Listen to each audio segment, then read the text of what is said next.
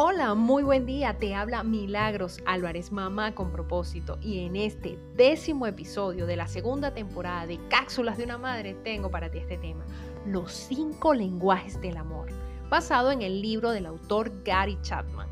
Y es que los cinco lenguajes del amor plantea que cada persona tiene una forma especial de recibir o apreciar el amor. Esas formas son las que él llama los lenguajes del amor. Conocer esto nos ayudará a ser más asertivos a la hora de dar amor a nuestra pareja. Y es que amar es la palabra más importante en el idioma español y al menos la menos entendida. Muchos pensadores, tanto personas seculares como religiosos, están de acuerdo en que el amor juega un papel central en la vida del ser humano. Se dice que el amor es una cosa esplendorosa y que el amor hace girar al mundo. Miles de libros, canciones, películas están sazonadas con esta palabra. Numerosos sistemas filosóficos y teológicos dan un lugar prominente al amor.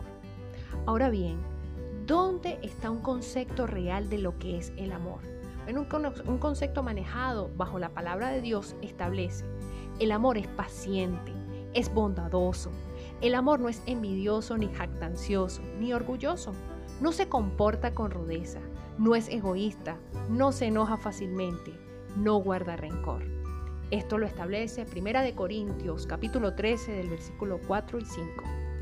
Y el propósito de este libro no es eliminar todas las confusiones alrededor de la palabra amor, sino más bien enseñar la clase de amor que es esencial para nuestra salud emocional.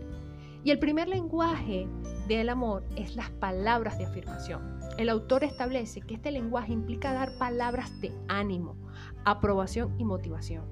Hay personas que se sienten amadas cuando son reconocidas y afirmadas.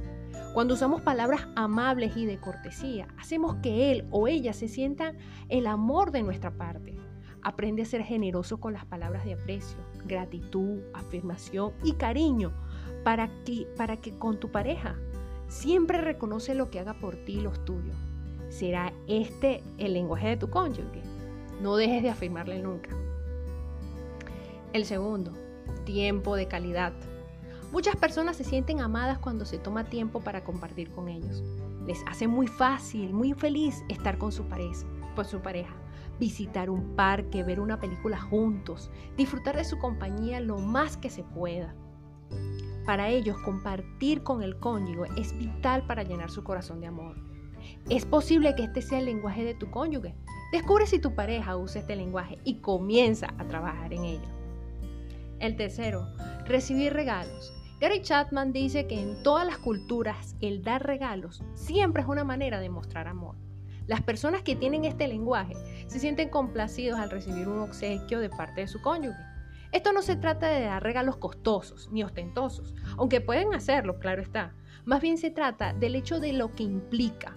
El regalo significa que se pensó y se invirtió en ellos. Esto es lo que realmente valoran. Los regalos son símbolos visuales del amor que se tiene por ellos. El cuarto, actos de servicio. Es hacer cosas que usted sabe que a su cónyuge le gusta y que usted haga. Usted busca agradarle sirviéndole para expresar su amor por él o por ella. El realizar estos actos de servicio hace sentir a la otra persona que usted se preocupa por ella o por él, que desea agradarle y hacerla sentir su amor. Es posible que su cónyuge se sienta amado cuando usted le sirve, cuando le ayuda con las tareas del hogar o con los niños. Si su compañero es así, sírvale y le hará sentir amado. El quinto, el contacto físico. Por medio del contacto físico comunicamos amor, sobre todo en el matrimonio.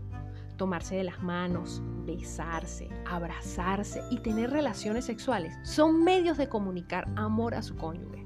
Las personas que tienen este lenguaje necesitan ser tocadas para sentirse amadas. Ellas reciben amor de esa manera, no significando esto una, ninguna debilidad emocional y mucho menos deseo sexual. Es posible que su cónyuge se sienta amado con este lenguaje. Si es así, esmérese en tocar, en besar, en abrazar, en, en acurrucar a su pareja cada día. Y es que cada uno de estos lenguajes del amor nos ayudan a conocer la forma en que nuestro cónyuge se siente amado. Por esta razón, preocúpese por descubrir el lenguaje de su cónyuge y decida, manifiéstele su amor de esa manera, no a la manera que usted cree. No lo ame como usted piensa. Hágalo en su lenguaje y será más asertivo en el amor. Ojo, no se rinda con esto. No son fórmulas mágicas, son procesos ya comprobados. No lo hagas a tu manera. Visualiza, analiza a tu cónyuge. De alguna manera vas a identificar qué es lo que necesita y qué es lo que quiere de ti. No es llenar sus vacíos, es simplemente llenar su tanque de amor conforme a lo que ustedes decidieron en el vivir y en pactar estar juntos y unidos. Y finalmente quiero decirte que pídele a Dios que te vista de ese amor, que es el vínculo perfecto, para que puedas amar como corresponde. Te habló Milagros Álvarez en Cápsulas de una Madre y nos vemos en el próximo episodio. Que Dios te bendiga.